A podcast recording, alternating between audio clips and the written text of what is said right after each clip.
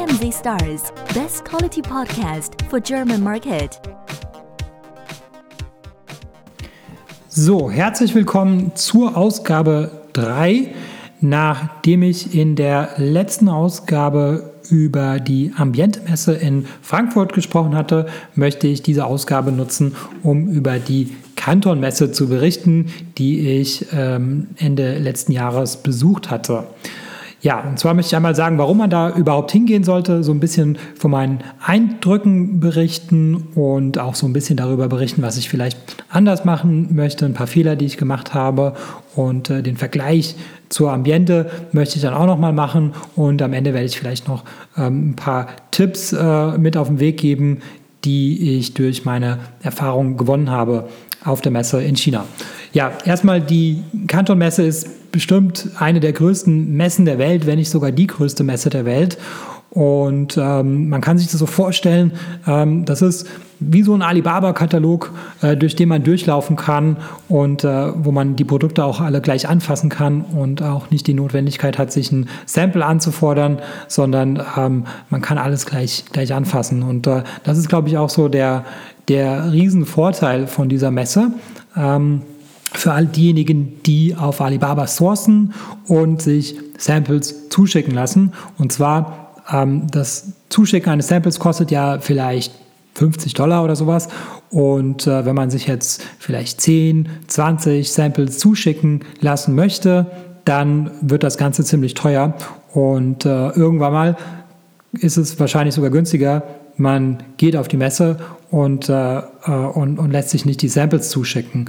Ähm, ein Flug, der kostet ein paar hundert Euro, sagen wir mal, wenn man einen günstigen Flug bekommt, vielleicht 500 Euro, vielleicht geht es auch für ein bisschen weniger. Und ähm, dann, ja, dann muss man, die Messe an sich ist kostenlos ähm, und die Übernachtung gibt es auch äh, für wenig Geld über Airbnb. Das heißt, ähm, ja, das, die, die Kosten sind, sind nicht so wahnsinnig hoch, würde ich sagen ähm, und können durchaus auch die Kosten für die Samples wieder aufwiegen. Und äh, natürlich hat man auch den Vorteil, dass man äh, dass man die Sachen sofort sieht und äh, dass man vielleicht auch so ein bisschen eine Beziehung zu dem, zu dem Lieferanten aufbaut, wenn man, wenn man sich mal gesehen hat. Vielleicht wird man auch ein bisschen ernster genommen, weil ich meine, wie viele Anfragen bekommen die Fabriken ähm, über ähm, über Alibaba und äh, da müssen ja auch erstmal vorfiltern, okay, ist das jetzt irgendwie ein 16-Jähriger, der irgendwie ein Sample abstauben möchte oder ist es äh, ein ernsthafter Geschäftsmann oder Geschäftsfrau? Ähm, und wenn man jetzt aber sich den, die Mühe gemacht hat, äh, nach China zu reisen, dann wissen die äh, zumindest schon mal, dass man äh, dass man einigermaßen seriös und ernsthaft vorhat, die Produkte zu kaufen, war zumindest so mein Eindruck. Ähm, Genau, dann ja, meine Eindrücke von, von China. Also ich hatte vorher in Vietnam gewohnt und da hatte so ein bisschen die Erwartung gehabt, dass, dass China so ähnlich sein wird wie Vietnam. Aber ähm, das ist jetzt schon ein paar Jahre her und ich muss sagen, China ist sehr, sehr äh, entwickelt und äh, schon fast wie in Deutschland.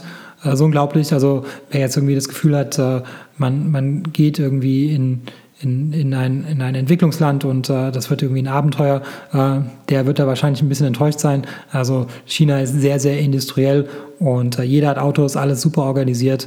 Ähm, das war so mein Eindruck.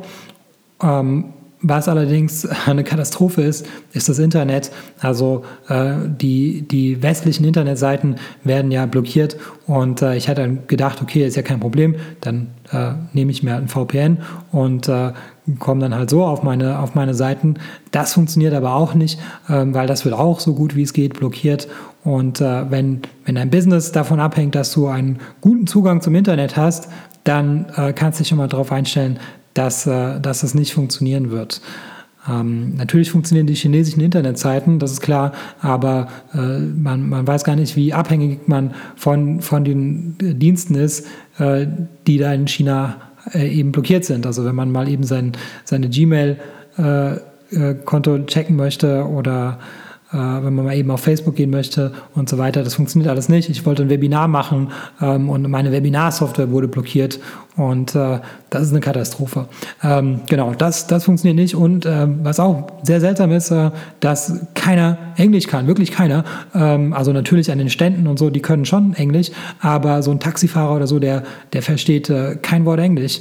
Ähm, sehr merkwürdig. Und äh, ja, das funktioniert aber trotzdem.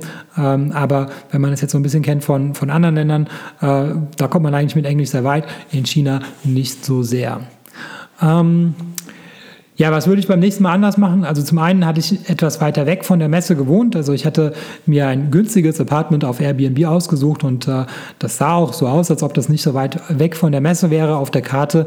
Aber mit, den ganzen, äh, mit dem ganzen Verkehr, ähm, da, ist, da ist ständig Stau kann es dann auch mal irgendwie eine Stunde oder zwei Stunden dauern, um irgendwie vom äh, Apartment oder vom Hotel zur Messe zu kommen.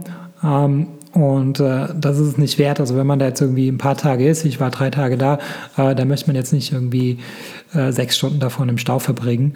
Und äh, deswegen beim nächsten Mal werde ich auf jeden Fall ähm, so nah an der Messe übernachten, dass ich da zu Fuß hinlaufen kann. Natürlich ist es etwas teurer, aber das lohnt sich, glaube ich, trotzdem.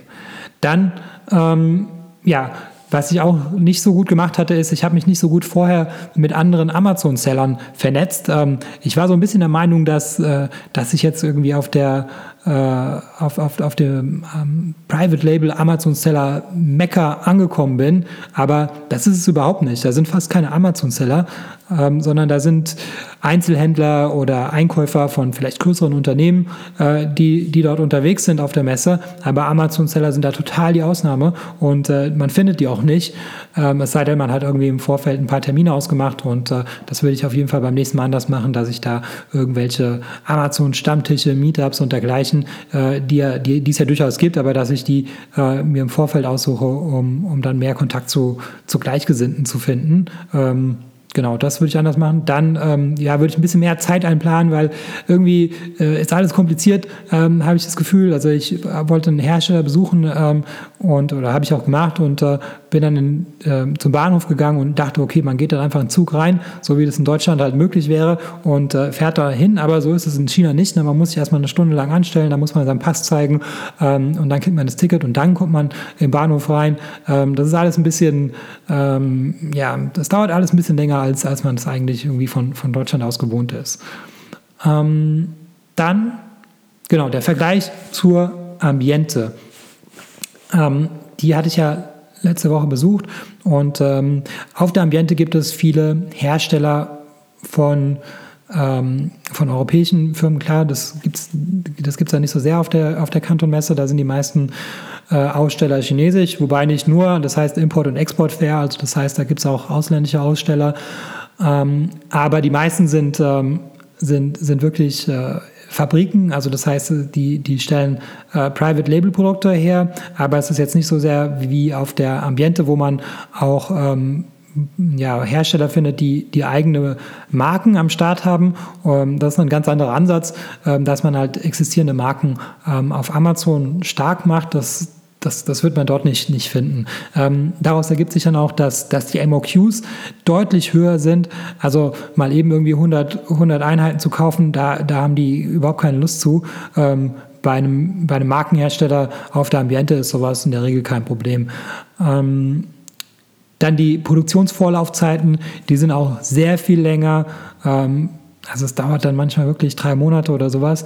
Ähm, das, ist, das ist auch noch ein Unterschied, weil wenn man jetzt mit, mit jemandem spricht, der eine existierende Marke hat, ja, der hat die wahrscheinlich auf Lager, äh, das, geht, das geht deutlich schneller. Gut, dann ähm, zum letzten Punkt, die Tipps, äh, die ich so für mich rausgefunden habe. Also Nummer eins, unbedingt äh, sollte man sich WeChat vorher installieren. Äh, das ist das chinesische WhatsApp. Und ähm, das hat den Vorteil, dass ähm, man geht auf, auf die Messe und spricht mit den, ähm, mit den Herstellern und ähm, dann fragt man sich, okay, bist du eigentlich auch auf WeChat? Und da freuen die sich äh, schon mal wie ein Schnitzel, äh, weil, weil das ist halt, äh, ja, das, die, die, die wissen schon, dass man irgendwie in Deutschland oder in Amerika WhatsApp benutzt, aber ähm, die sind auch so ein bisschen stolz darauf, dass man äh, irgendwie die chinesische Plattform auch kennt und benutzt. Und äh, die connecten sich sofort mit dir auf WeChat. Und äh, das hat den Vorteil, dass man dann die Lieferantenkorrespondenz nicht auf WhatsApp führt, weil die fragen dich nämlich auch, ähm, wollen wir uns auf WhatsApp connecten oder auf Facebook? Auf Facebook eigentlich nicht so sehr, aber auf WhatsApp haben die meisten gefragt und äh, da habe ich persönlich keine Lust zu, weil, ähm, weil ich möchte so meine, meine WhatsApp äh, äh, Kontakte, das sind, das sind eher so Leute, die ich, die ich persönlich kenne. Und, ähm, und, und auf WeChat habe ich eigentlich nur chinesische Lieferanten und WeChat kann ich auch muten. Ähm, so, so, oder, oder ich weiß ganz genau, wenn was von WeChat kommt, ähm, dass es von einem ähm, potenziellen Lieferanten kommt und nicht irgendwie von einem Freund oder von einem Familienmitglied. Deswegen äh, mag ich das, wenn man die beiden Sachen trennen kann und äh, die Lieferanten selber freuen sich auch sehr, äh, wenn, man, wenn man sich auf, auf WeChat connectet. Ähm, dann, wenn ich dann genauso wie auf der Ambiente äh, jemanden getroffen habe, mache ich ein Selfie mit dem. Ähm, das Selfie schicke ich dann sofort auf WeChat zu ähm, und dann kann man dann diesen, in diesen Chatverlauf kann man dann irgendwann mal auch Monate später wieder einsteigen und äh, da sehen die ja ganz genau, okay, das war das Foto, äh, das ist der Verrückte, der auf Amazon verkauft und ähm, das, das funktioniert aus meiner Sicht äh, ziemlich gut. Also Selfie in Kombination mit WeChat. Ähm, dann die man immer man, man, kann sich einen Katalog geben lassen. Äh, das Problem ist, da stehen nie Preise drauf auf dem Katalog. Das heißt, ähm, äh, sich immer die, die Preise notieren, ganz klar. Ähm, und äh, wenn man danach später eine Anfrage macht, dann ähm, ist es mir zumindest so passiert, dass ich irgendwie andere Preise bekommen hatte, als sie mir auf der Messe genannt wurden.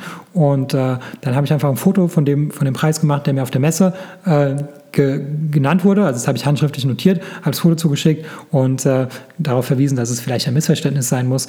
Ähm, aber ähm, ich bin von einem anderen Preis ausgegangen und äh, tatsächlich ähm, dieses Missverständnis hat sich dann ähm, auch wieder, äh, äh wieder gelöst. Ja? Das heißt, ähm, äh, ich glaube, ähm, auf der Presse kriegt man schon, äh, auf der, auf der Messe kriegt man schon irgendwie ganz, äh, ganz gute Preise angezeigt, einfach weil die auch wissen, da gibt es noch zehn andere Hersteller, die alle das Gleiche machen. Und wenn man jetzt irgendwie einen sehr hohen Preis genannt bekommt und der nächste gibt irgendwie einen, einen niedrigeren Preis, da kann man sich so ein bisschen rantasten, was denn irgendwie so das, der, der realistische Preis dafür ist. Ähm, genau, und immer nach dem FOB-Preis fragen, ist auch klar. Jetzt wurde ich gerade unterbrochen, aber ich habe, glaube ich, alles gesagt, was ich sagen wollte. Ähm, zum Schluss noch, ähm, ich würde mich natürlich sehr darüber freuen, äh, Bewertungen zu bekommen, am liebsten fünf Sterne, haha, das muss ich ja dazu sagen, ähm, als ehemaliger äh, Review-Club-Betreiber. Und äh, ja, bis jetzt, bis jetzt habe ich noch keine Bewertung gesehen. Also ähm, ich weiß nicht, irgendwann werde ich anfangen zu incentivieren. Ähm, aber vielleicht geht es ja auch ohne die, die incentivierte Bewertungen. Vielleicht gibt es ja auch so einen Review-Service für ähm, für, für iTunes. Ähm, Wenn es sowas gibt, äh, sagt mir bitte Bescheid oder äh, hinterlasst mir bitte eure ehrliche äh, 5-Sterne-Bewertung oder auch nicht 5-Sterne-Bewertung auf iTunes. Das war's. Dankeschön. Ciao.